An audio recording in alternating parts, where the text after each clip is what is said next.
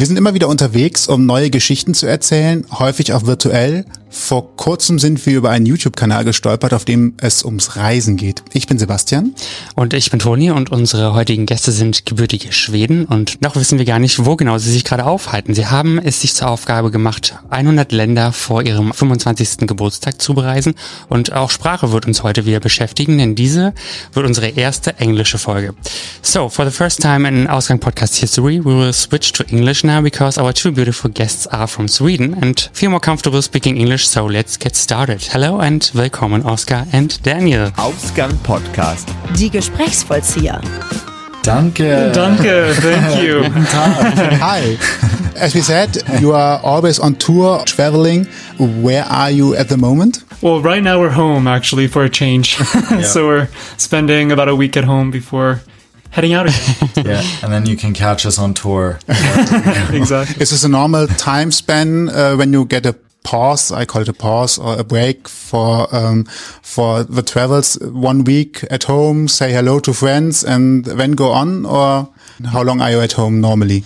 We think a lot about what is the perfect length of time to be home between trips because sometimes, you know, a week is too little to see everyone and do everything you want to do. But then when it starts to get to a month, you start getting into a routine, which we kind of feel can be a bad or boring thing. So then we want to get out of that. So we think two to three weeks at home is kind of good. Yeah, like our, our routine yeah. is not having a routine, you know? so when we start getting into one, it kind of feels, it gets almost uncomfortable, you know? It's yeah. just not what we're used to. Yeah, exactly. Yeah. How many countries did you, did you travel uh, till now? So right now it's 78. 78. Yeah. Okay. And when you travel all two or three weeks in a row, are you a little bit afraid of the time after you have visited 100 countries so that you are at home and I don't know, uh, make the garden or learn new hobbies or what do you plan? I think it's okay. The question is very early, but um, I think if you traveled in a short time, so many countries, there's a risk that you don't want to be on one place longer than one month, as you said. Yeah, I mean, um, well, I can respond. yeah, yeah, yeah, of yeah, course. I mean, for I think that it's a big problem because the more you travel, the more you kind of become used to the idea of things always being new or there's always some excitement. So for most people who who spend many months, more than half a year traveling, it's it's something you can't stop. So whatever goal we achieve, even if we go to every country in the world, we still will continue to go to other places, maybe in different forms. Maybe we'll do slower travel and try to explore, you know, more parts of Germany, for example, than we have before and see little villages, that kind of stuff. But it, it really is something that becomes so addictive that you can't just, we like, we, I love the thought of a garden and a house, but also it's, we know that we won't be happy. yeah, it's called uh, it's it's a phenomenon. It's called the the traveler's curse, and it's essentially that. Like you just keep on going. You can't really like.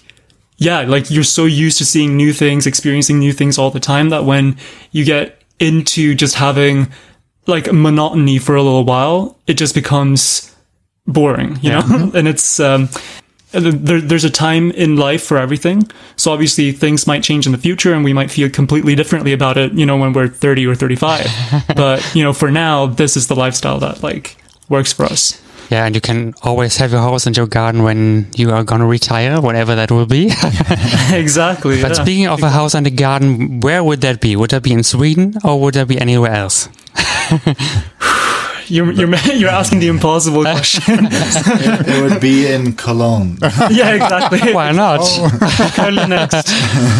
Um, no, but you know, it is it is very hard, and especially like settling on one place now is obviously like obviously that's going to change in the future. But I think it's going to be difficult for us to have one single place that's like this is where we are like say 10 months of the year you know like that's just not i, I just can't see that Yeah. for us at least right now so Ha- Have you guys heard of the idea of digital nomads? Yes.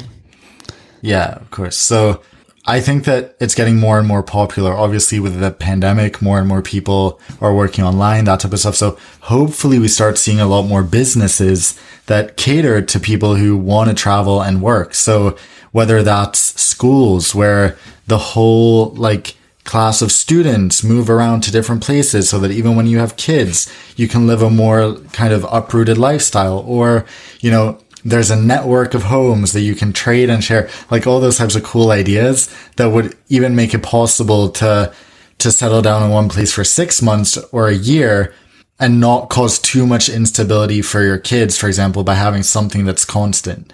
Because I think there's also a lot of value for kids to not only take, you know, small vacations, but to also experience living in different places. Mm-hmm. So I'm very inspired by, well, there's several YouTubers, but there's one family called the Bucket List family, and they travel with their uh, three adorable young kids to all type of places. They just spent three months in Africa, and it's so cool because you know most kids read about in books. They read about elephants or crocodiles, but these kids are like seeing them in real life and getting to see how they interact in nature and that type of you know that's what I would want for our kids too to mm-hmm. experience those things in person.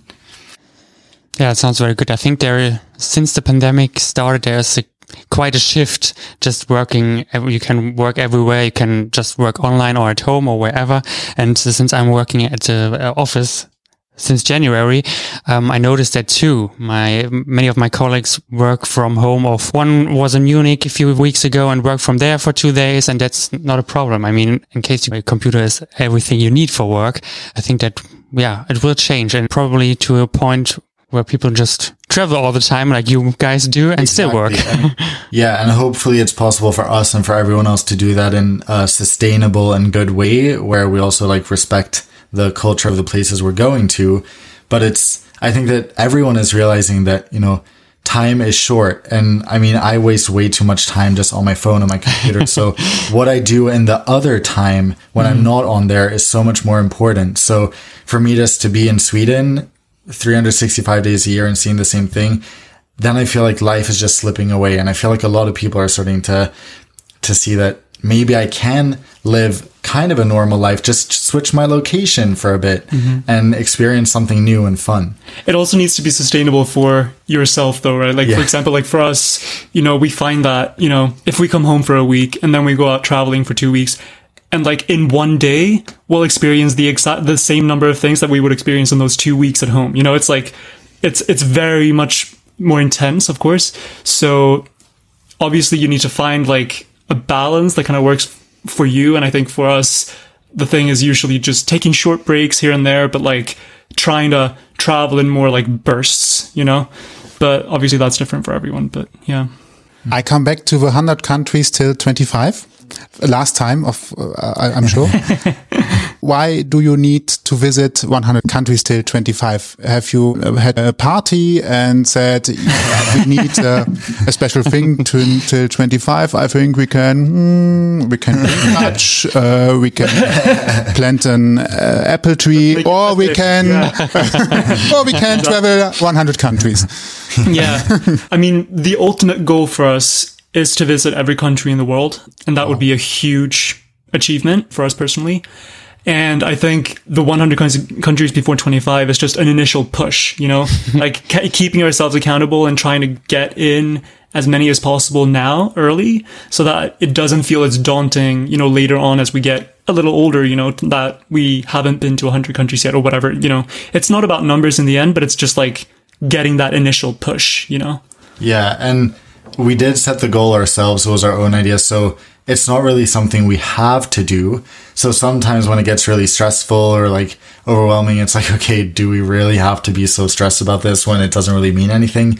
But it is good, as Oscar says, to to just have something pushing us because it's very easy to get comfortable, just like you get comfortable in people get comfortable in a, you know, a quote unquote normal life, you can also get comfortable with traveling and go to places that are very easy or um, that you've been before that you like.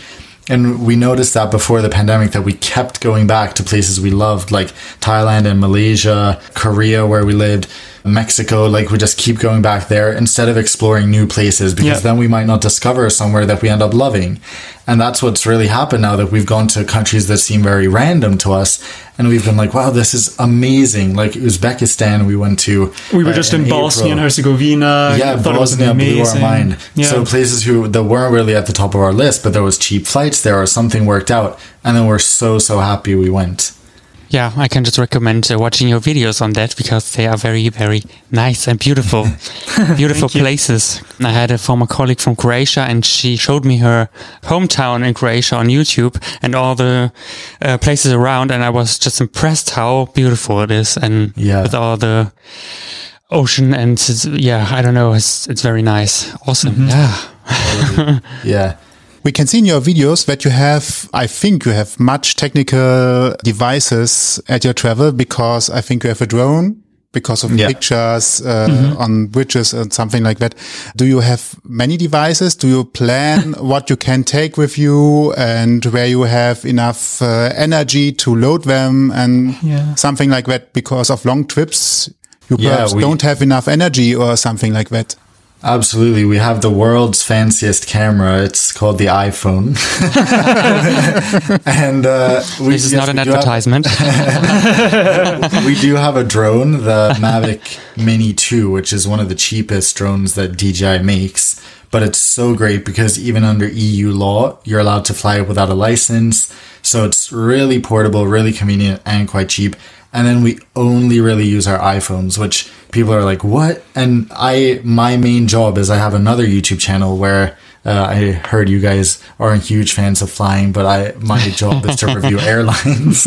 Oh, okay. Great. So uh, it's it's a big channel, um, and a lot of people ask me what cameras I use, or if they see me filming in public, they don't take me seriously because I pull out my iPhone and they're like, "What is Yeah. this?"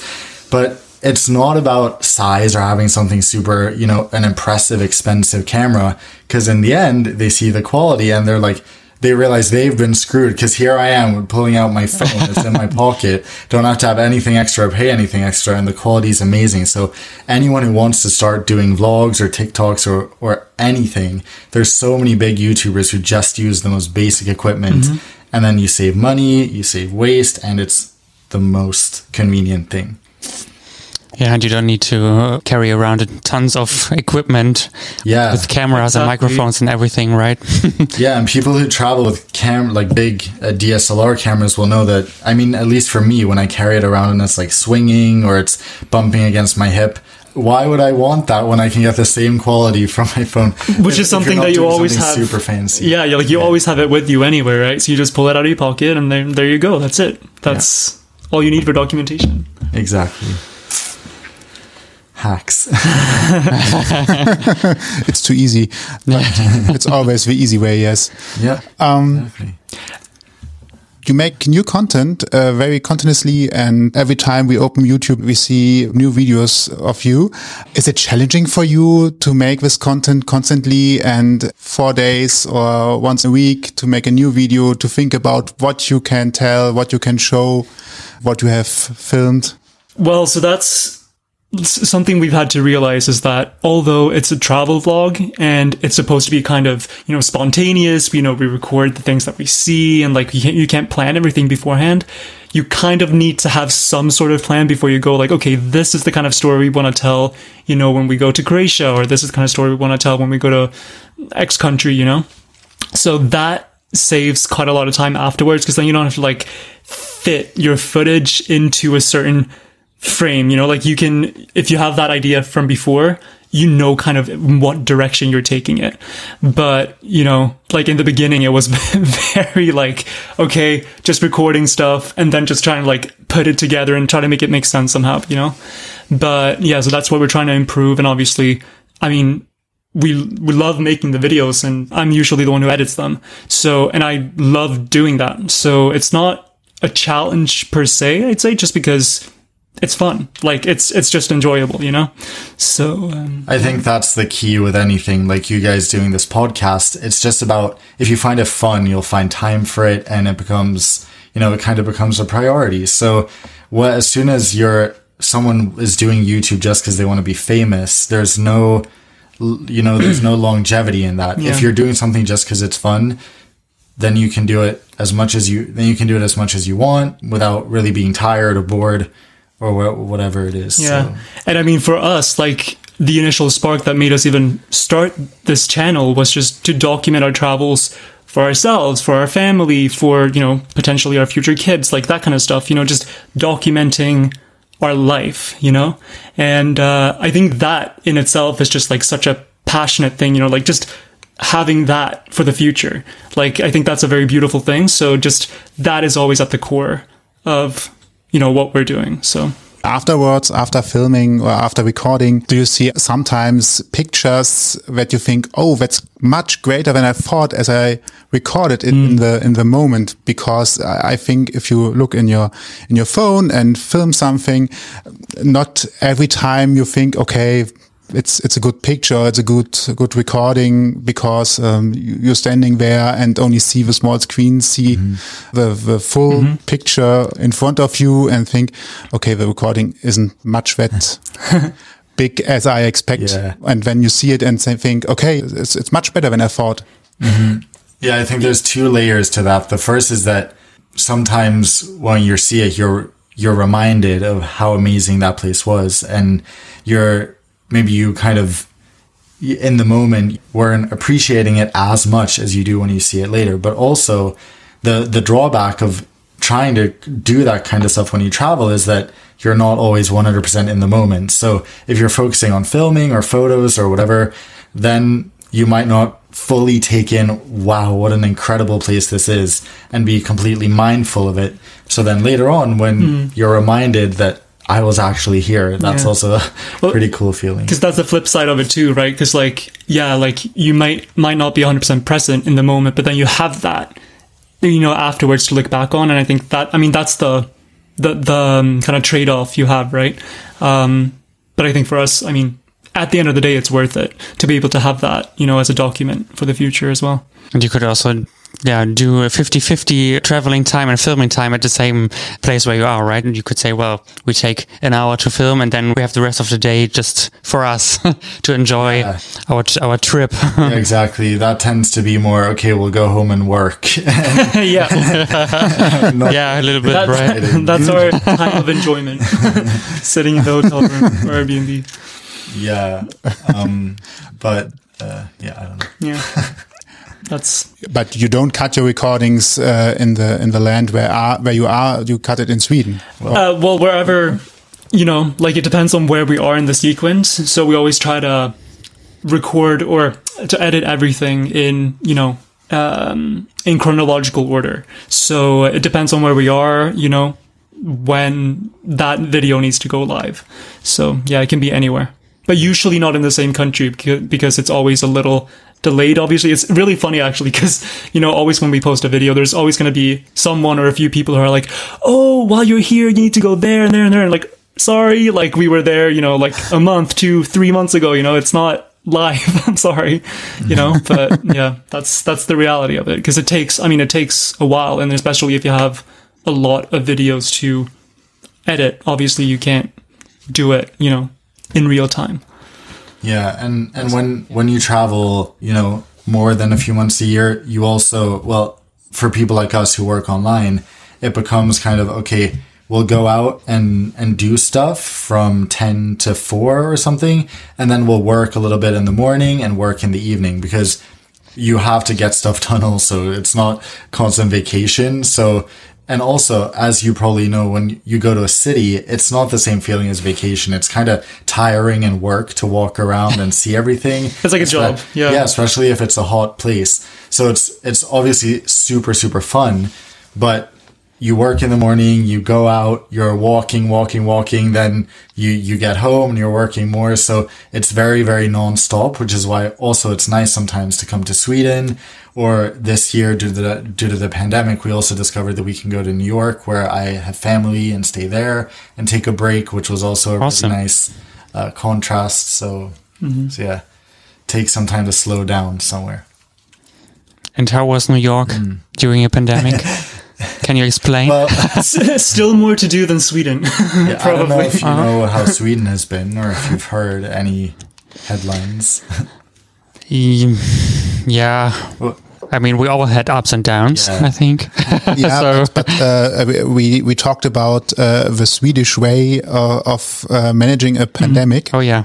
I think I call it like that. Uh-huh. And uh, some people look and think they make it good. Some people think they make it bad. I don't know. It's it's difficult to make the right way in in such a special situation.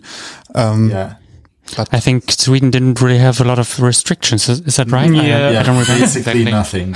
and no, no Yeah. masks or anything. Okay. Like they were recommending against masks in the beginning and everything. You know, it's just yeah, a bit of a yeah. And let, let's not let's not put a la- label on it, but yeah, Yeah, we so coming to New York was kind of nice because this was as cases were going up a lot here, and in New York it felt like a nice middle ground. Restaurants opened after we'd been there for like one week, so mm-hmm. we only had one week of bad restrictions. But then, you know, everything was open like normal. You just had to wear a mask and that was fine, especially because it was snowy and cold. So we realized that, wow, it's actually kind of nice to wear masks outside when it's snowy and cold. Yeah. Your face doesn't get cold. So, so we really enjoyed it. Um, got to spend lots of time with my grandma and quality. So she got, she was vaccinated since they were doing it so early in the US. She's 93 years old, so um, Yeah. yeah, wow. she's Wow. Uh, she's a real Great. powerhouse. Yeah. It's amazing. Yeah. So so that was nice also and that was almost like a slow travel experience for us even though I spent a lot of time there since I have family it was still a very very special thing to get to do and get a very different perspective on life in a pandemic in another country. Yeah, we've seen a few TikTok videos since we, yeah, enjoy TikTok. and it was just, it was so, yeah, it, such a different view on at least Manhattan, which is always overcrowded with millions of people, literally. So um, it was very spooky to see no one. Yeah, which was Actually, which no was so nice. Like we could go to go Yeah, anywhere I- and I there's bet. no people and it's just calm and you don't have to, you know, push your way through a bunch of people who don't know where they're going, like that type of stuff. Which is that's also like an interesting perspective you get staying there longer, where you really appreciate uh the the difference between a place being over like, you know, fifty percent tourists or more at in some locations versus just being locals who know what they're doing. That's Yeah. that is kind of an interesting lesson on on the effects of tourism and how nice it is for some places when it goes away a bit. Yeah. So uh, we were talking about uh, rules in Sweden. In Germany, we had a lot of rules too for the pandemic. Sometimes a difference between Cologne and Düsseldorf uh, at the same time uh, about the rules. uh, it's very difficult to to know the right rule at the right place. How do you get your information about the rules when you travel to a country? yeah, that's the most stressful part. If, if there only was one source, one single source, no. Yeah. It's, it's a collection of many different sources. Yeah. Usually. I mean, um, even still now, travel is 10 times more difficult and complicated than it was before. So that's, it's a huge bummer, but luckily there have come more resources. In the beginning, it was really impossible to figure stuff out. But now there's some really great resources, like one called Sherpa. People can Google Sherpa travel restrictions, S H E R P A. It's amazing because you enter where you're from, you enter your passport, if you're vaccinated or not, and you get a big map of exactly where I can travel. Actually, I think the Lufthansa has like done an integration with that on their website. Um, that makes it so much easier to figure out because they color code different countries based on if there's no restrictions if you're vaccinated, if you just need a test. So that, yeah, that has been kind of life changing for us. Um, I mean, we also usually double check it towards other sources. Like we Yeah. usually look at the IATA travel map, for example, the IATA, the, what is it yeah, stand yeah. for? International. Uh, Air Travel Association. yeah, something like that. Yeah. They have like a travel map where essentially you press a country and it says like, these are the restrictions, these nationalities can enter versus not and stuff. So Yeah. Yeah. And another good resource if people want it is also actually the US embassies in different countries have really good information. So you can Google US embassy, um, Tanzania COVID restrictions. And then the top thing is travel. So even though it's mainly for US citizens, usually many countries have the same rules. So you can check, okay, this is what I need. And you can compare it to Sherpa to make sure you have everything. Cause one thing I've discovered or we've discovered traveling around is that sometimes flights seem quite full and then you get on board, like when you're selecting seats and stuff, and then you get on board and some of the seats that were supposed to be taken are not taken. So what happened to those people? They probably didn't have the right tests or didn't have the mm-hmm. right papers. So there's a lot of people who are being denied because they don't have the right information. So you really have to double and triple check if you're going to go somewhere outside Europe, especially. Stress. yeah, that's the reality. Yeah, yeah. wow. 2021. yeah. problems. Yep. Yeah. Yes, but, but yeah. a little bit. Yeah.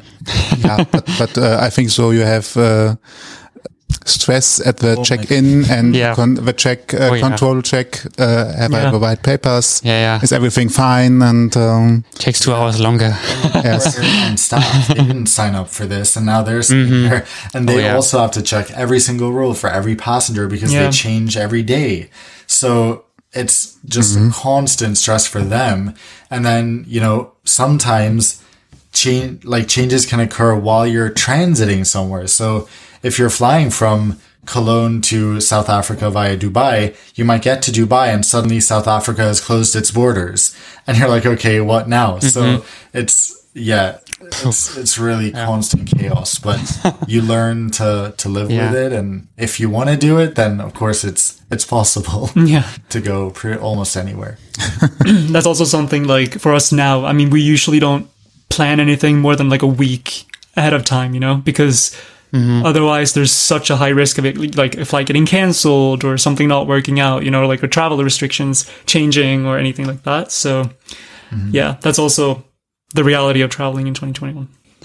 Did you have trouble so far with it, or did um, everything go good for you? Very well prepared, as as well prepared as we could. There was just one time in January when uh, um, we were gonna fly from Gothenburg to New York, and uh, at 10 p.m. the night before our flight left at 6 a.m.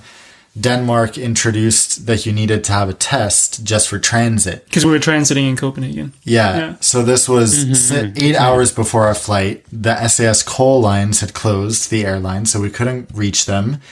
And we were like, okay, we don't have a test. So how are we going to work this out? So luckily their call center in the US was open. So I called them on Skype. I told them the situation and they said, okay, we can rebook you the next day if you hurry and go get a test tomorrow. So we were there, we packed, everything was ready. We had that, but you know, that stress you have before an early morning flight.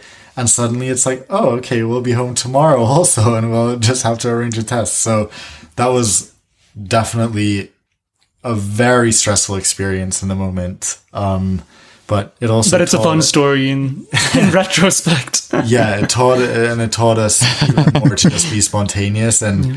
to not count on being anywhere until we are through passport control on the spot okay now we've arrived but before then you never know what's going to happen the good news is that it will be better in the next months. We really every month. Hopefully, fingers yeah, crossed. I'm very.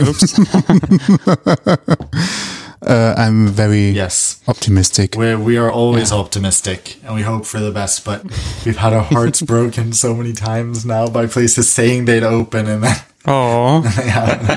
but now Germans, for example, can visit Singapore, which is incredible because Singapore was one of the strictest places and they've opened up just for Germans and people from Brunei.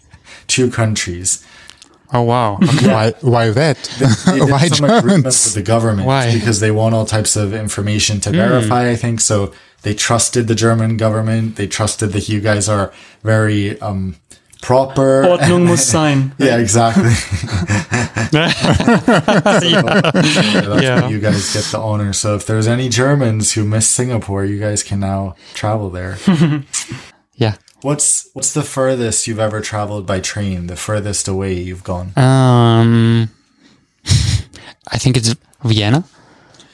Vienna, I think so too. Yes, I believe but I yeah. had looked for Stockholm. Uh, uh, we even looked at Russia, um, not Russia, Italy, Yes, possible. Italy is very easy. Um, Um, I think Balkan uh, here, um, Croatia, for yeah, example, can go to Croatia by train. Because uh, when you're in Vienna, you are very easy at the Croatia or Montenegro. You're close to it, yes. Yes. Bucharest, uh, Romania. Yeah. I, I saw that I can drive to Romania by train and Moscow. Mm-hmm. There's a train, uh, I think once a week in Berlin, uh, which is going to Moscow. Yeah. Which I find interesting. that, that's the, that's the beauty about Europe. you Yeah. know, just Yes. being able to hop on pretty much any mode of transportation, and within a few hours, you can be somewhere completely different. I mean, that's the, I guess, like the one, or not the one drawback, but it's a, quite a big drawback of being in Scandinavia because you're not necessarily in Europe, you know. So it's always like you're a bit further removed, so you have to like get down to Europe first before you can go, you know, elsewhere, like on the continent.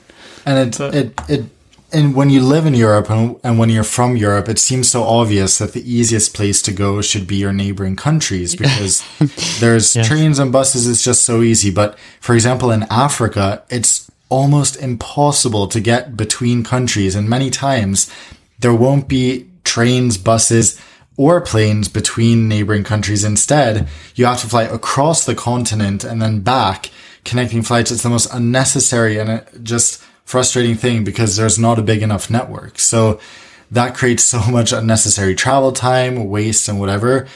And it's it's a very complicated and oftentimes sort of dangerous thing to cross borders by car. So you can't really do that either because you might be taken in, you might be detained or you might might need to bribe someone. So it's, that's a situation where you really come to appreciate how easy it is to move around in Europe. Even if you go to countries outside Schengen, it takes five minutes of border control hmm. in Croatia or wherever it is and, and you're in. And I mean, that's also like, I mean, just talking about like, I mean, it's a huge topic, but just talking about like passport um, privilege and that kind of stuff as well, right? Like, it's so easy for us as Europeans to just, you know, zip around like all around the world, but uh, like in within Europe especially. Um, and that's obviously not something that nearly everyone in the world has. So um, yeah, I mean, that's that's a huge topic to talk, to talk about. But I mean, yeah, like it's it's such a privilege. It really is. Yeah, and many countries, as I said, um, are politically complicated in certain terms. So uh, aren't you afraid of that with all your traveling? And what type of political complications specifically? Sometimes you have to look about the culture. Uh, I think, okay, you're a man. That's much easier than a woman, especially in Islamic states or something like that. So do you look before you uh, travel what you have to, to get attention to, to do nothing mm. wrong or Don't do inappropriate things. Yeah.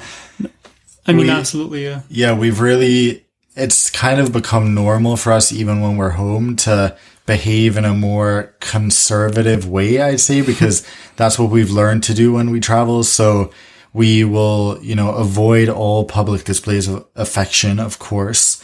And that kind of just continues to happen while we're at home. And then there's other things, you know, in Southeast Asia or most parts of Asia, actually more in Japan and Korea, it's common to bow. So when we come home to Sweden, we're bowing at everyone, and it takes us a while to realize, oh yeah, we Like like a car here. like a car stops for you to cross the road and you're just like okay bowing you know like, you know it's like yeah. Um, but it's uh, there's also, of course, a privileged part of being um, male, as you said.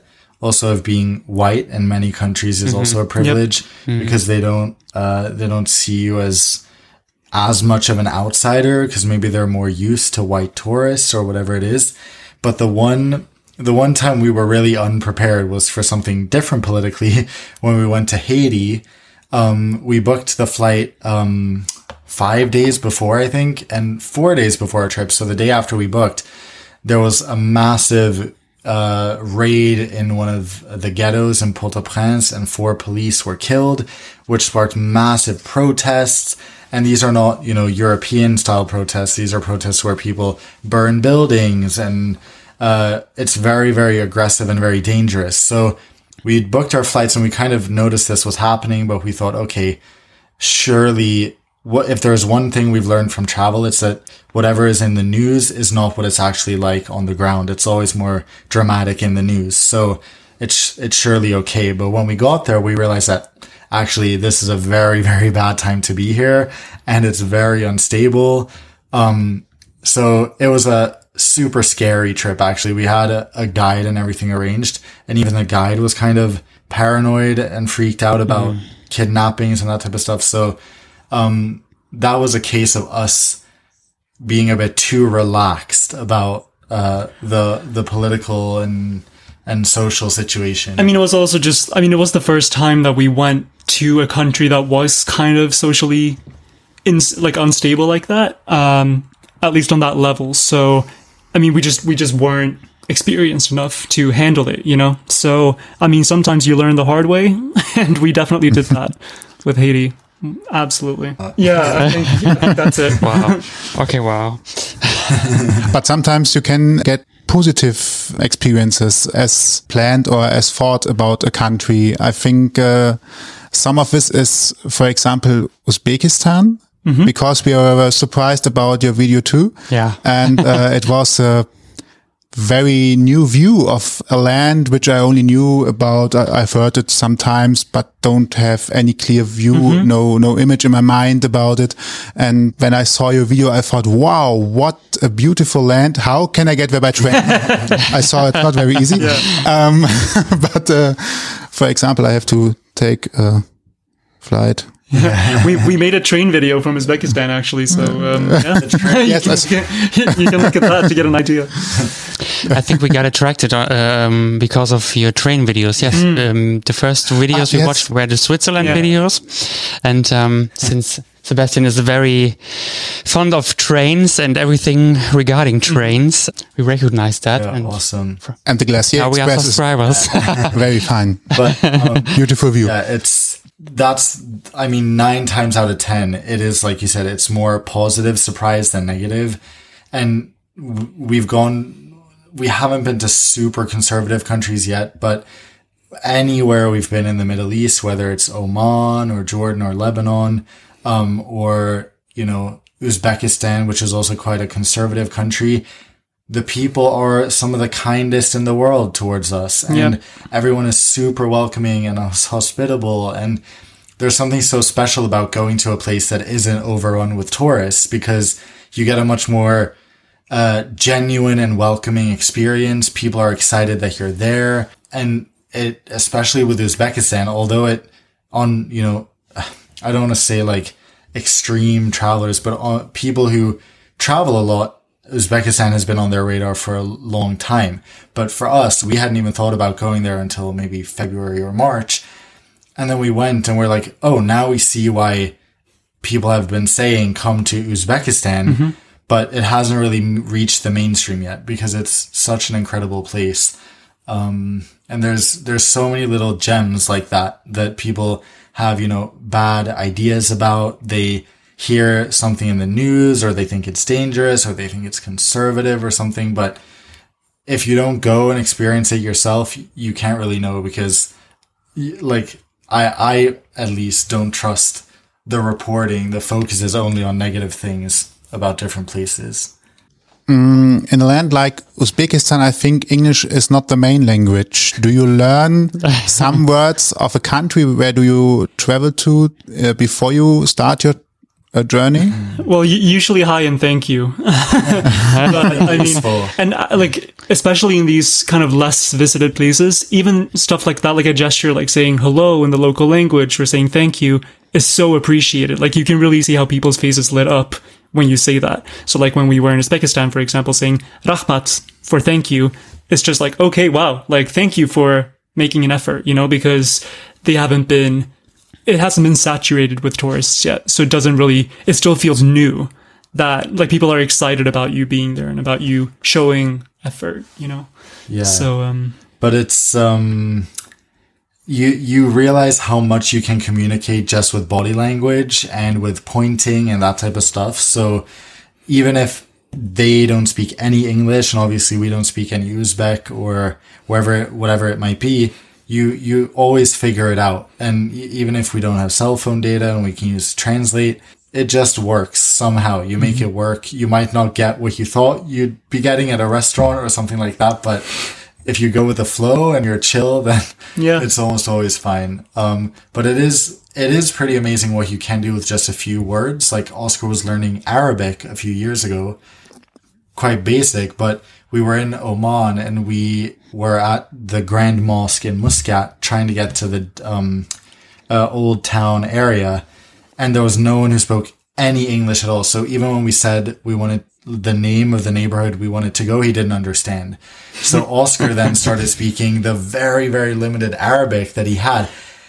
Which was so happy. Well, which by the way was like I, I was learning the standard Arabic as they call it, the modern standard Arabic, which is not modern in any sense. It's based on the Quran, so it's like from the sixth the sixth century or whenever the Quran was written. So um, I kind of sound like an old priest, you know, like when I try to speak Arabic. so, but still, like I mean, he appro- like really appreciated appreciated the effort. Um, and like managed to I managed to communicate enough. that we Yeah. were going to this restaurant and wherever we were going. So yeah, I mean, like yeah, it really is amazing what you can do with just a few words, you know, and especially if you give it um, time and you have patience, you can do a lot. I guess I guess that is one thing where if you don't know any of the language, it might take more time to achieve stuff. It might be more frustrating. You always get what you need in the end, but in that type of situation, it was very useful that Oscar knew a little bit of Arabic because that sped things up, and we didn't have a as as frustrating and slow Yeah. experience. And that's another thing. I mean, we're just like going back and forth here now, but I mean, th- there's, I mean, obviously there are uh, languages have different levels of usefulness when you travel, right? Like obviously English is the most useful language when you do international travel, but then after that, you know, you have Spanish, which is useful in all of Latin America and Spain and many other places around the world as well. Um, and then you have like, for example, Arabic, you have French, you have Russian, which we've also realized, you know, it's it's a lingua franca in, in huge parts of the world. I mean, especially in the former Soviet Union, so in all this, um, much of the Stan countries, Central Central Asia, in much of Yeah. Eastern Europe, you know. we, so we, we were in Montenegro a few weeks ago, and our friend, both our friends spoke Russian, and our uh, kind of boat driver, he spoke better Russian than English. So they were actually talking to him in Russian instead of us speaking to him in English, and that worked out great as well. But that's all the way down by the Mediterranean. So that was also one of So, yeah, exactly. So just, I mean, knowing at least a little bit of these like really high, like very spoken languages can help a lot, like a lot more than you'd initially think, you know, because they might be regional lingua francas or like regional, um, common languages that people speak Yeah. in different regions, But you know. one thing is for sure, Swedish is useless. It's never been- it has never been helpful. Why is it Except in, except in Helsinki, maybe. yeah, yeah, and Helsinki was the one place. But apart from that, no. Yeah, that's why all Swedish pop acts sing in English, I guess, because Yes. yeah, no one understands Swedish, or at least Yeah, just well, Swedish uh, people. Well, ABBA sings in English, but with a very Yeah. strong, charming Swedish accent. So, It's it, it's probably charming for um, non-Swedes. For us, it's almost all a cringe, but it's but it's, it's we love also it. cute. We love it. and they did a few Swedish songs as well, I guess, right? yeah, you should know Oscar. I mean, they um, a lot of the songs that they eventually recorded in English, they had in Swedish from the beginning. Yeah. Waterloo, for example, that we won Eurovision with, was originally in Swedish. For example, so you know, there's um, quite a bit of that.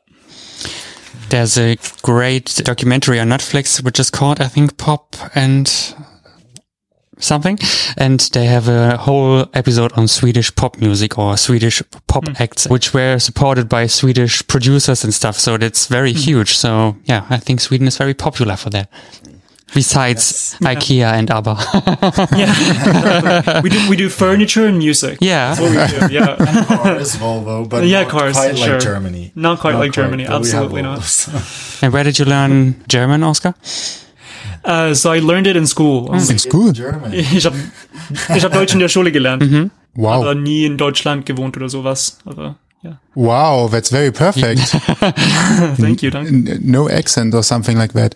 Uh, You in in your videos, we often see you in cities and at landscapes. Uh, sometimes we see a beach or s- something, but don't hear about your day at the beach. So you are always making things, meeting people, looking for new landscapes, and don't have a free day off at the beach. Well, uh, I guess we don't really love the beach in that sense. Like it's nice to go swimming. We love to go swimming in the Swedish lakes, but just laying on the beach for me, it's too hot, too sandy.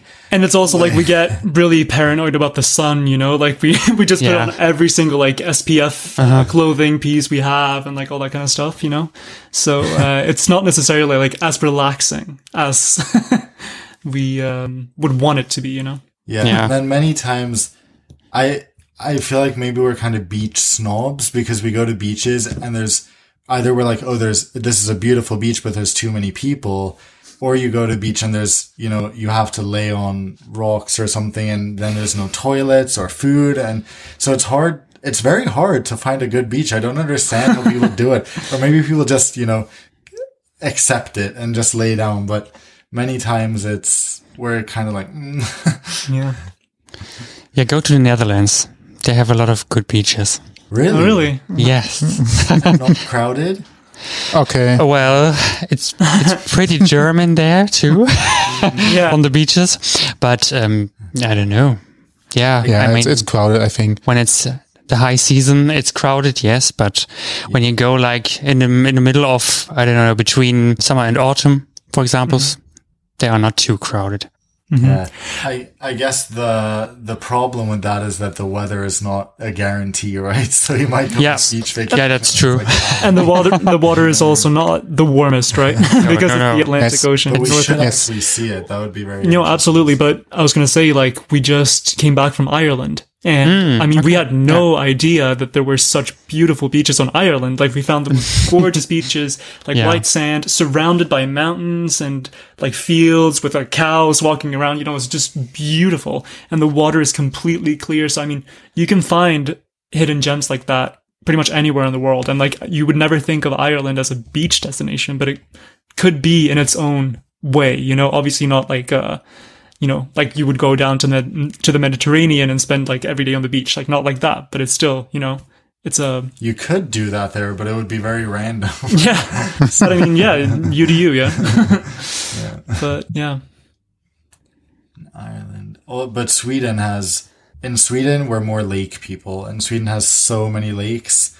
Just where we live in this little town, there's four or five lakes within walking distance. So Wow. that's that's what we like. And then in Sweden, we have a law called allemansrätten, which means like kind of every man's right to the land. So mm-hmm. if someone if someone's house is not there, you can pretty much go anywhere. You can set up a tent anywhere for one night. You can, you know, so we've found all types of little coves where we can be completely alone and lay in the shade and go in the water. Um, and it's close enough to walk home. So that's pretty nice. But of course, being in Sweden, we have the weather challenge as well that there's never a guarantee of good weather. yeah, sometimes you're lucky, but you know, that's not, that's far from always. yeah. yeah.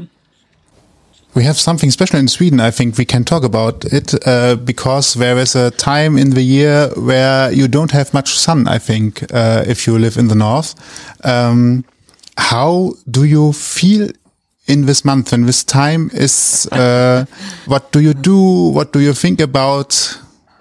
I know it's not about I'm just travel. but wondering how the time is called in German, but yeah, what is it? we have we have we only know a word for uh, the time in the summer when the sun is always there, midsummer. Uh-huh. But we don't know a word for uh, the, Yeah. the other I don't time. even know what that is in Swedish. You usually just say like 24 hours of darkness, you know? Um, Okay. I think that's, that would be the way. But I mean, where we live, we live quite far south. I mean, in Gothenburg. Um, so, I mean, the shortest days we'll have will be the sun rises. It might get light at say around 9.30 or so. No, no, no. Nine at the latest, I think. Down Well, here. Well, yeah, it depends. Yes. Like, it de- depends on what you define as light. Because the thing is, in many days, it'll get like light in quotation marks, but it won't necessarily get light. You know, like it's still very, um, yeah, like dimmed. But then the sun might set at like three thirty or something like that in the afternoon. I wonder how um, big the difference is between here and Cologne. Like Yeah. maybe it's not huge. I think we have two, yeah, two or three hours a day. I think at Um, winter. Yeah, Or, or I think it gets the- light at around I don't know half past seven, eight in the morning, or eight in, 8.30, I think the latest. And then, yeah, we have a, light, a very light day, a normal, normal light day, and um, the sun goes down four o'clock Yeah. in winter. Yeah. So, How do you guys feel about winters? Do you like them? You think they're cozy or you don't? mm, yes and no. Um, I think cozy, the, the time when you are at home on the sofa on under a blanket watching a movie is very cozy. But, um, I Meeting don't, friends outside for a Yeah, drink yeah. or, uh, Glühwein, yes. winter market. That's, that's nice. Yeah, but the winter markets in Germany are great. yeah. Yeah. that's nice, but I don't really need two cold days. I mean, hmm where my mother lives in Eastern Germany, we can get like 20, minus 20 degrees sometimes. Do you do degrees in Sweden? I guess yes, right? Of course. So yeah, she has minus 20 degrees in some winters. We in Cologne, I think, do have m- minus 10 hmm um, sometimes, but yeah, it's pretty warm here. So we are not, we are not going under, under zero often. So Huh. Do you usually get snow? no, not a lot. In Cologne, there is not very No, often no, no. snow, very, very rare. We have, um, Every three years, one, Yeah, we have to- one day with snow. We snow. have the Eifel nearby, which is, um, yeah, we have many mount Yeah. mountains. It's mountains. there. it's basically mountains and wood, and they get a lot of snow in winter. But we here downtown Cologne do not really. I mean, the last time I saw snow here is ten to twelve years ago, and it was like, Wow. and I talk like 30, 40 centimeters snow. Hmm. But around uh, around Cologne, there is snow. Yeah. Cologne is a is a very um, small city with many people, so uh, the snow has no chance to. No, to it survive. mel- yeah. yes, it melts very fast, so we have a lot of mud mm-hmm. mm. and Yeah. yeah, Yeah. not not a lot of snow. Do you get snow a lot in winter? well, uh, so so that's the thing. Like when we were young, like when we were growing up, we would always get snow, and that would be you know the thing to get you through winter, right? Because if it's that dark, at least it's white on the ground, you know. So like it doesn't Yeah. feel as heavy on the soul. But now, I mean, these days we would usually maybe get snow like say in January for like two weeks or something, or some you know some years we might get a little more than that. But like it's it's getting to that point now where it's you know we're getting a, it a lot less frequently. And then when you have you know the dark days and you don't have any like snow on the ground or anything and everything's just there's no leaves on the trees there's no nothing everything is just 50 shades of gray quite literally you know? It's um yeah it's not ideal for um for the for your Yeah. mental health you know But my, my brother's ex girlfriend, she was from the north of Sweden, not all the way north. So they had maybe one or two hours of daylight where she lived. And she moved down here to be with my brother a couple of years ago. And she's, she thought winters were much worse down here than up there, even Yeah. though we had much more light. She said not having snow totally ruins it for her because it feels so gloomy. But when you have the snow, you look out and it's kind of bright still. So, so that's, you know, but then again, we have one friend who also worked and lived in Svalbard in Norway, which is islands up by the Arctic. So it's separated from Scandinavia. And they, of course, had 24 hours of darkness and like for three or four months. Mm-hmm. And she said that was very, very tough. She had to get all types of, you know, indoor lights that are supposed to simulate the sun. Um, and then they have a big festival when the sun comes back to celebrate the first time it goes over the the entire village just like gets together and they stand on this like staircase where like the sun hits over the mountains. But it was really interesting because she said that all the locals up there essentially they they like the winter season more than the summer season. Because having 24 hours of light can also be kind of a curse you know? Like when you want to go to sleep and it's like it's 1 a.m and it feels like 1 p.m still you know because like there's no difference in the light Yeah. conditions Because So- it's it's really really weird up there. We visited her in 2017 in July, and it's not because in the north of Sweden, it's kind of um in at like midnight. It feels a little bit like early sunset. Like it's there's no colors, but the sun is sort of low. But up there in, in Svalbard, the sun was really still up in the sky, high up, so it could have been the middle of the day. So we landed at 1 a.m. and it looks so weird seeing the photos because it looks just like the middle of any day. and it's it's a really weird feeling waking up and needing to go to the bathroom and you check you look outside and it's like oh how late did I sleep and you check your watch and it's 3 a.m. Yeah. and it makes your body super confused. Crazy. So, yeah exactly I think you have to get used to that. Yeah. Yeah. I think my favorite time of the year is just in between. Yeah. I think autumn and spring because the temperature is not too high, not too low. It's not too cold. I, I can't cope with heat. yeah So I think my 25 degrees is good and a little I bit of agree. sun. Yeah. That, that makes me happy and comfortable. Yeah. but it's that's also uh, a fun element of travel that you can if you've been to one place during the autumn but not the spring you can go back and it feels like a completely different place so we Yeah. lived in korea for uh, four months in the autumn one time or two years ago and then we went back in the autumn because it was so so beautiful at the time where the leaves are the nicest but um we going back in the spring, I'm sure would feel completely mm-hmm. different. We're Yeah. going to Japan in the spring, you know, compared to the winter is also, of course, completely different. So that's another, that's like a, an add on, the next step to travel to the same places at different times. Should we play a game? Yeah. Would you like to play a game? would you play? Would you like to play a game? Sounds a little bit kinky. yes, I know. Would you like to play a game? okay, um, Okay, things are going downhill. again. We are stopping this now. Okay, bye. no, no, no, no, no. But I, I thought it's a good um, moment for a yes. short quiz. Yes. Let's do it. Yes, we thought that we can play a small game about language. Of course, would you like to explain? We basically have four German words, which are hopefully not too complicated to guess for Oscar and Dan. And maybe they have some Swedish words for us too. And we That's try game, to right? to guess to guess uh, the words yeah, or the we meaning. guess the words, the meanings. Yeah. So, um, of course, German is famous for complicated words, Yeah. which uh, which are built by many words you can Yeah. hang together and Belong get together, right? Monster words like that. Not such words, uh, but at the end we have one special word, which is, which is um, Yeah. the best word for our podcast today. Yes. Should we start with a with a German word? Let's go. Let's do it. Yeah. Okay. When we start with uh, Pumpernickel. Yes. What could Do that you know- be? Do you know it? Isn't that, an isn't that a word in English I too? Pumpernickel. It's a it's a loan word. Well, well I, I don't I don't know what it know what means, that but is. it, it, it is a type of bread, at least in um, like a pumpernickel. Oh, That- is it like- it is like a like a rye bread. no, or is it something like that, right? pumpkin seeds or something? No, no, no. It is like a like a No, like a very seed bread or something Is like that. No, Oscar's right. Yeah. Oscar's right. It is it's like a the rye, bread. but- Yeah. yeah. Oh, Like so a it has very, nothing to do with seeds No. No. of a.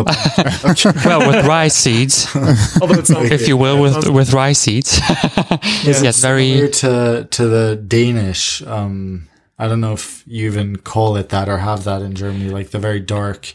I, Danish I, I- I think that's like the Scandinavian version of of pumpernickel. pumpernickel. Yeah, pretty much. Oh, Yeah, It's very dark and heavy. yeah. yeah. Should we uh, go on with a German word or? Yes? Well, yeah. We, oh, Oscar and Dan tell us the Swedish wo- one Ah, t- okay, okay. first. Um, let's see. Slutstation. Oh. Ooh. Which is spelled. Again. we'll, we'll we'll we'll spell it out for you. So it's S L U T S T A T I O N. That makes it a bit easier. Could you repeat, please? Slutstation. Hmm. Okay. Wow. I, I, I look on the sheet of paper. Oh, Is it something to eat? A duck. Is it food? no. That would be difficult. Okay. Is it something you can wear? It is No. not. It's a place. Okay. It's a place. place. But not like uh, Okay. a, it's a yeah it's not Seaside? just one place. No. Mm-hmm. Think about the last part. Station. What could that be? Station. Hmm. Wow.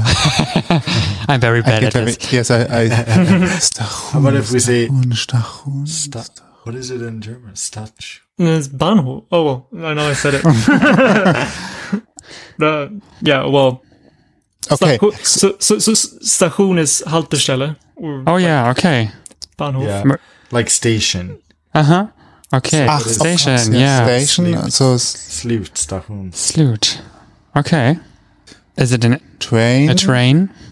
but a I short train, and um, an express train, a small train. Both. Okay, I think we do, we need a new perspective. Well, I guess we should Okay, just tell we'll you. tell you. Slut means end, so it's end station. Final. Oh Ah, yeah, okay. of course. but but the, but the reason it's kind of become like a meme is because it sounds like slut station in English. I don't, Yeah, yeah. Now that you say, yeah, yeah. Okay. All right, Okay. that's it. You guys go. okay. um, grenzenlos. I know this. Oh, you do. Grenzenlos. okay, but Grenz must be like gräns, Yeah. border, like Yeah. Yeah, Yes. Los is that law? very close. Oh, uh, without. Yeah. So Like- borderless. Yes. Yes, I Figured it out. exactly. In, in Germany, you can use it in two ways. Of course, like there's no border, or the other is think grenzenlos. there's no so. No limit. think No about yes, limit, there's no limit, Awesome. Like and um, Limitless, yeah. yes, Grenzenlos. Grenzenlos. Like Lexie Grenzenlos. Yeah. There's uh, the youngest um, person to travel to every country in the world is called Lexie Limitless. Like that's her Oh, yeah. online name. So she would be Lexie Grenzenlos. yes. So tr- We have two. Nice. Really, we have two really famous Swedish words that maybe you guys have heard. Uh huh. They're kind of concepts, but the first one is. What else do you want to. I don't want to repeat it because repeat, uh, in repeat, German we have very similar words, but I think we have a different meaning. Yeah. Fika. F I K A. Fika. Okay, If I don't can. make it better. It's uh, it's uh, a nickname for IKEA. no, Yeah. I, I think of finca uh, if I think a bit If- more. Uh, You can you can fika at IKEA. I was going to say, yeah. shopping. No. Is it shopping? no. Is it eat eating? It's, it does involve eating, yeah. Okay. I think it's impossible. Yeah, to it- it's it's an event. It's it's a concept. concept. It's basically so fika is sitting down with someone else with like a cup of coffee, a cup of tea, and Oh like yes. a a bun. yeah. Usually that would be it, or like Ah, oh yeah. some um, biscuits or something like that. And it's like a huge concept, you know, like if, Swedish fika. Yeah. exactly if you like when you're I'm like during a normal workday, you'll have fi like um fika before noon, and then you'll have fika after um uh, after lunch, and then like afternoon fika. Like there's a lot of breaks, you know. Okay, cool. I I think we do uh, is quite similar thing on Sundays. coffee and cake. yes, but I, I- I thought Sounds really plain, but it's coffee and cake. yes, it's, it's it's more describing, and fika is a word for it. I think Yeah, it's, it's it's very Yeah, exactly. it's more it's better. Yeah. Yeah. I, I like so it. whenever you just sit down to have it, it has to kind of be a, a coffee or tea or something and uh, some sort of bread pastry thing then it's a fika and people do this every single day so not just on sundays but you know several times a day every day usually but i i i, I don't think everyone is eating buns several times a day For- I hope they're not. yeah Yeah. I like it. I like it too. We should, should adopt it. invent that too. yeah. Yes. Adopt it. Yes. Nice. Should we should we take Do we which take of the bad or the good one? Yeah, okay, we can take a bad one. Mhm. Yeah, no, it's not. It's all, if, you if It's you not, hear not, bad, not bad in the sense of I don't know. but but you can use it yeah. in many ways. Oh, I- It's not a positive word, I'd say, oh, mm, for some people. yes. If okay, you think of murder, we, it's we not try a, it. If you We think try of murder, it's not a positive word. So Jetzt, whether, whether, whether, whether Okay. too much hints. Okay. should I say Yes, Yeah. yes, say it. Kettensäge? Ketten. Wait, Ketten was? Ketten. Kettensäge. I have to look for a translation, I think. Yeah. This the Kettensäge. bad word. Yes. Yeah, it's the bad word. Säge, like, is that like a And we have an umlaut, which makes it, uh, which Säge. doesn't make it really easy for you. Yeah. Kettensäge? Oh, okay. oh wait, so, so like a like a Ah. like a sayer of some sort. Ketten, whatever Ketten means. I don't know what Ketten means. It's it's a thing. Kettensäge. And uh, we we had the translation in Swedish, so I think uh, Wow. yours is a much better description for uh, Yeah. For the thing. Really? So it's not like uh We are, we are more technical, and you are more more visible for all. Yeah. what, what it means Okay. or what it is. Okay, but but that's not a hint that which you ha- which help you. in Swedish, it's, is more obvious than the German Oh, version of it. what what do you call like a sk- what could Kette be? Ketten. like someone who um, tells on someone? Does yeah? Is it someone who like tells someone secrets? No. No. No, it's um It's, it's a tool, basically. for the garden, for example. Yeah. For the garden, but it can be used to murder someone, probably. yes. Oh, It so could like, be, it's a yeah. saw, like a chainsaw. like a chainsaw. Oh, Yes. okay. That's it. Yeah. Kettensäge. Ah, Motorsag. Dog. Motorsåg. Or- ah. Yeah. Oh, okay. I don't. Swedish, Swedish for beginners. yes. Uh, very far away, but okay. But I think the motor makes it more Yeah. clear to, to everyone than the cat, than the Ketten, the, the Yeah, chain. chain, okay. Basically, I. Yeah. It's just because you said murder that we could guess that. yeah. Yeah. I, yeah, if you ever watched Texas Chainsaw Massacre, Oh god. that would be like a, yeah, I know. Kettensäge massacre. yeah. Yeah. Yes, that's true. That's the German version of it. I, I don't know if you know that, but um, most of our movies are getting German Yes. titles or getting dubbed as well. So With uh, sometimes with very they have uh, very different- strange, yeah, yeah, they're very strange names. We can do one more I, very iconic Yeah, Swedish yeah. word, which is law. of course, yes. Lagom. Sounds like when I think about English uh, law, the law. The law, yeah. Yeah. Is it N at the end or, or M? M. M. M. M yeah. for Mike. hmm From Merkel. Uh, Not for too long, yeah. Exactly. Okay. What could that be? Is it a city? Because it's, it's it's not it's, it's very difficult. Exactly. It's very difficult. It's We just wanted to teach everyone what this is. Lagom.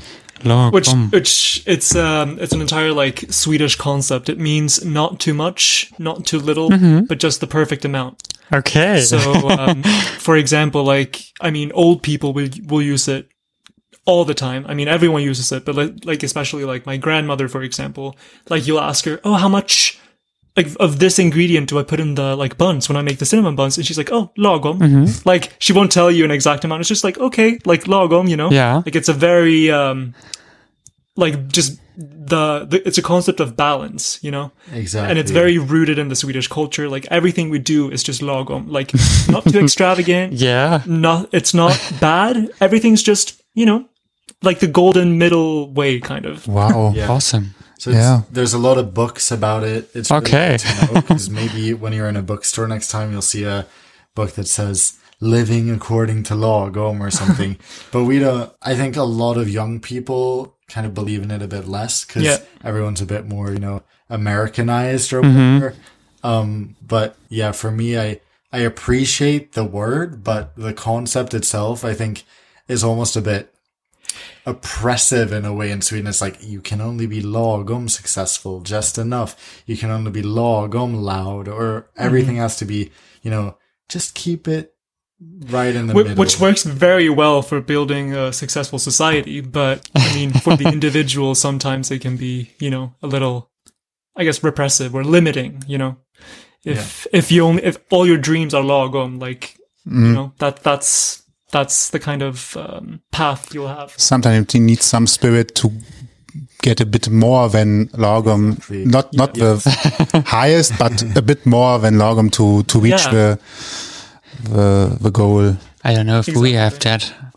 I've, No, I we think don't not. know. We can We just- learn so much. We are just swearing all the time and yes. yeah, about the weather, about yeah. about illnesses. and we are very technically and uh, bureaucratically. So we come to our last word, which Yes. is some of these technical and uh, bureaucratical You may- words. Yeah, right. And maybe we can spoil that it has to do with traveling. Okay. to, to not make it too complicated. Yes. It's like Koffer. And I, I, I, I thought I thought this one. Yeah. Yeah. Okay. Yes, it's this one. Okay. Okay. Uh, It's long and it's Reiserücktrittsversicherung. oh, okay. I know, I understand. yes, you know it. okay. So I kind of understand of course, is travel. What are the other parts? Say it slowly. Rücktrittsversicherung. That last word doesn't sound like a real word. It sounds like someone in Friends trying to speak. German. Or Swedish. Reise Rück- Rücktrittsversicherung. Yeah. It's an umlaut in there, which is complicated, maybe. Versich. I can't even pronounce it. No. My Uh, it was very good. Sicherung. Vers- Försäkring, Yeah, there you go. insurance. Yeah. Yes. Yes, and the, So and the third word. middle word. Rücktritt. Yeah, the middle word. Rück. That's difficult. Come back. Yeah. Kind of. Okay, you're gonna have to. Well, well, well I'm wondering, Yes, so okay, almost. Reiserücktrittsversicherung, so travel, like, co- like return travel insurance, or like, um, Yeah, I'm trying to something like find that.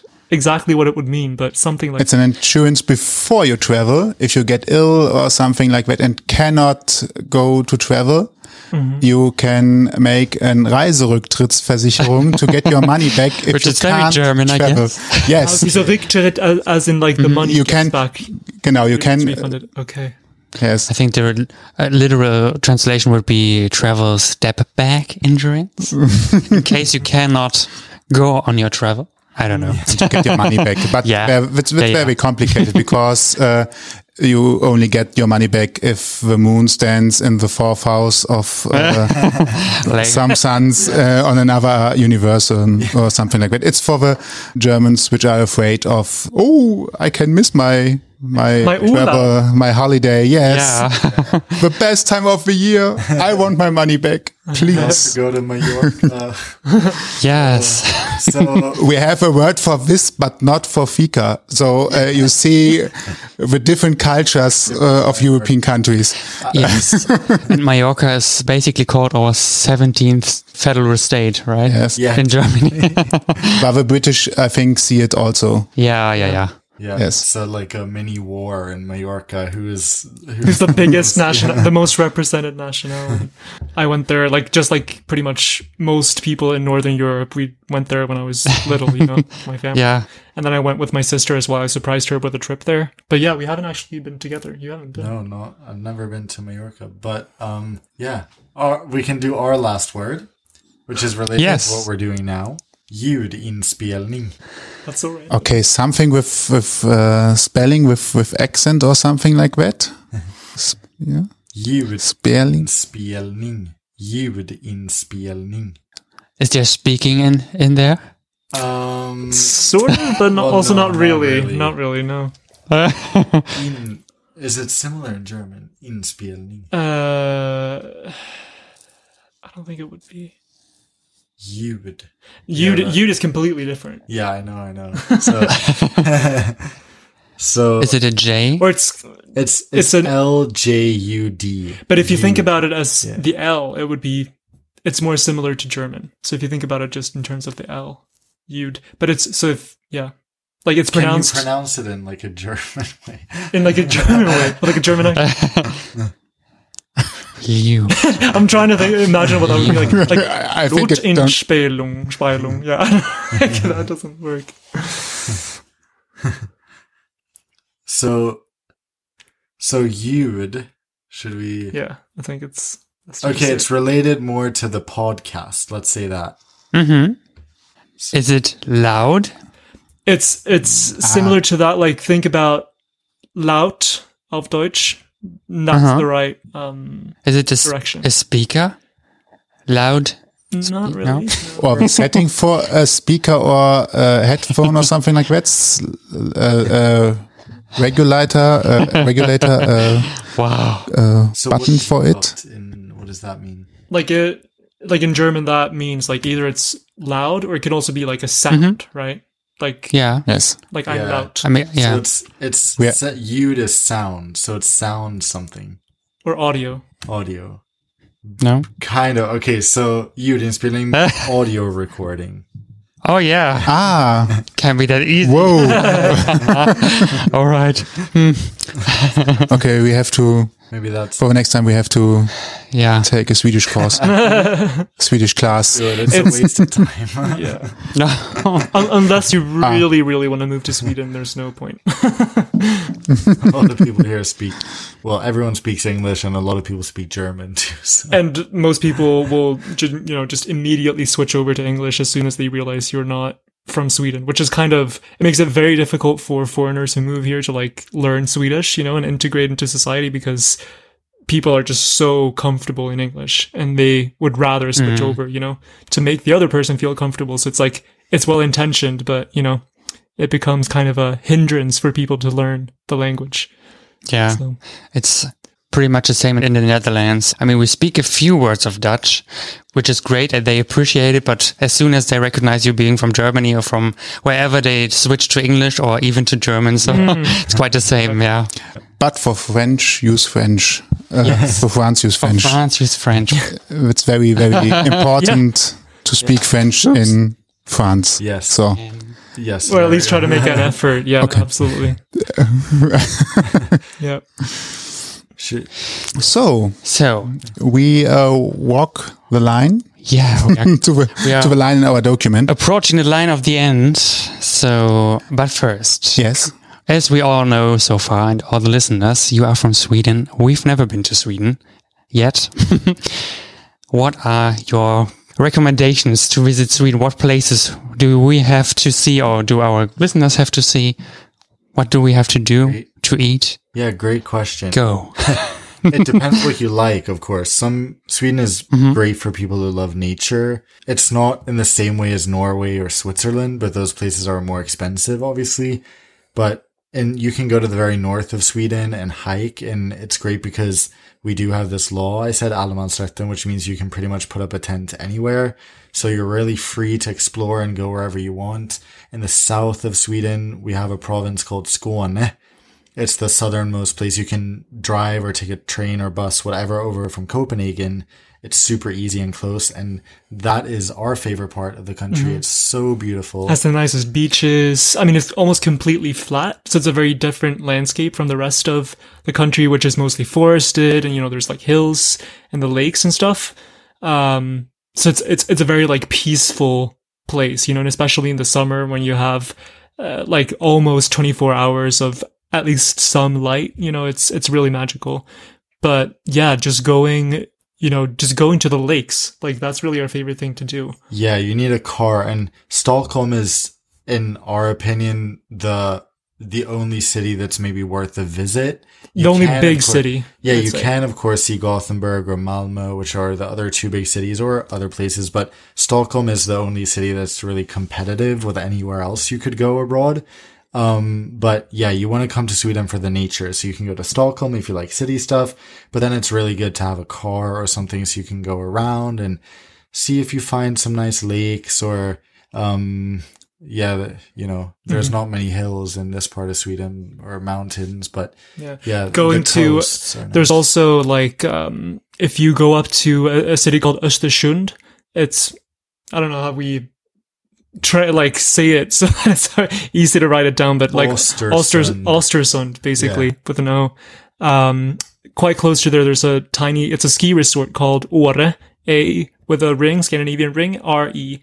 Um, and in the summer, it's also really nice. You can go hiking, and it's like a really beautiful little village and stuff.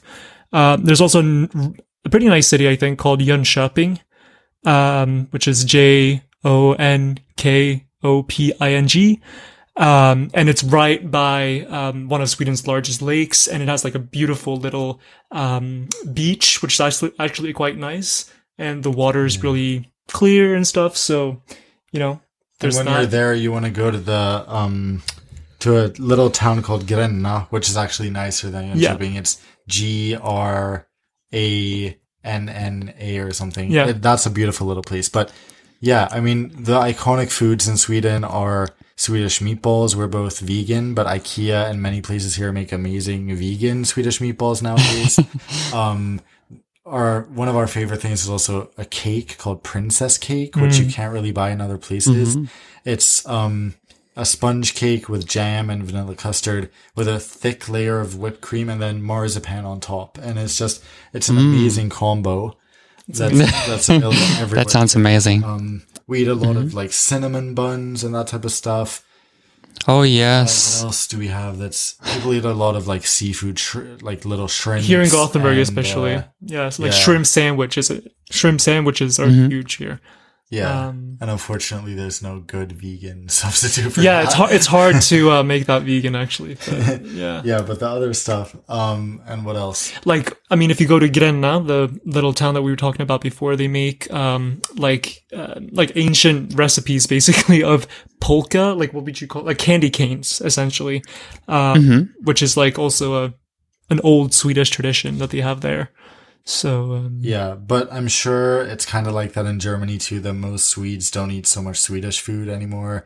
We eat Thai food and Mexican food and Yeah. whatever, else, and that's what people cook at home. Yeah. Of course, Italian. So you don't. People don't really come here because they're like super into the food culture or whatever. So you don't have to stress about that necessarily.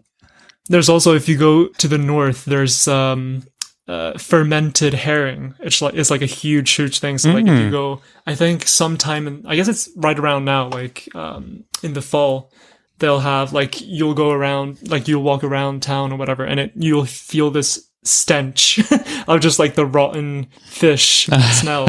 Um, Oh my God. Which is like a delicacy, you know. But I mean, for foreigners especially, like you might actually throw up from just the smell. You know, it's crazy. so yeah, Yeah. there's uh, there's weird stuff like that as well. Nice. That's that's Sweden. We Sounds good. we write the tips into the blog post of Yes, this show. everything will go into our blog post of this episode. I have just one last question because I think we didn't really um, ask that in the beginning, and that is um, what made you decide to travel on a constant basis and maybe drop the life you had before. Um, I, it's so weird to say it was like one book or one thing, but I think at least for me, and I feel like I kind of gave you the idea or pushed you. It was, It, it was a very gradual process for both of us, you know, Yeah, and it was kind of a slippery but there was actually, it's so stupid. It's this very famous finance book called Rich Dad Poor Dad, where he talks about this mentality of, um, everyone is so in English, it's risk averse. Basically, you do everything in your life to avoid as much risk as possible and you want to be safe and you want to make sure that I get the safest education and the safest job just so that, um, I don't have to worry about my finances or my future, that type of thing. But by doing that, we miss out on so many opportunities by always taking the safe path. So when I read that, I started thinking about what decisions am I making in my life that are just because it's safe and not actually because I want to do it. And then I was like, oh, okay, I'm actually in college for that reason. I don't actually want to be studying this. I don't want to be studying at all because I already have, I've already created my own income online. So, so what do I need this for? And that's what kind of encouraged me to think, wait, instead of preparing for some life down the line, why not just live it as much as we can now and, and do what we can straight away? And I think that's a really important message we try to teach people to, to not postpone living until sometime in the future when you have more money or, or when you're more prepared. If there's something you want to do or something you dream of doing, just, you can do it now. Like pretty much most people can. You just figure it out along the way. yeah, Uh, One hundred percent. No, one hundred percent agreed. I think just like more concretely in terms of how it happened. Like we, um, I mean, after high school, we took a gap year and we started traveling. Then even before college, so we'd already like kind of gotten a taste of what it was like, you know, to be on the road uh, full time. But then um, the college that we both actually went to, we went to the same university, um, was a completely like newly started like startup university. It was like super like different and cutting edge, based in San Francisco. But only only the first year was there, and then after that, you and your whole class traveled to a different city around the world for each semester. So you only spend like four months in each city. So even that was like one way for us to compromise to like still be able to live around the world and you know travel and that kind of stuff while still studying. But we only did so we did the first year in san francisco and then after that we spent the four months in seoul south korea that we talked about before. And after that we went to india to hyderabad a city in the middle of india like pretty much smack in the middle. Stayed there for one month uh, and then after that we kind of you know, like that's kind of like the slippery slope that we took because when we lived in Seoul, we decided not to be part of like the student housing, but instead we got our own apartment. And then, you know, when we were in India, we kind of like had our own left, apartment we had our own yeah. apartment as well, but then we also kind of like left prematurely. And so we did the rest of the semester, uh, like, um, At a distance. at a distance yeah like remotely so it was kind of like a slippery slope like that and after a while it just kind of felt like giving up or dropping out didn't really feel like a big deal because we were already so uh, kind of like detached from it or like already so far removed from the whole context of the school.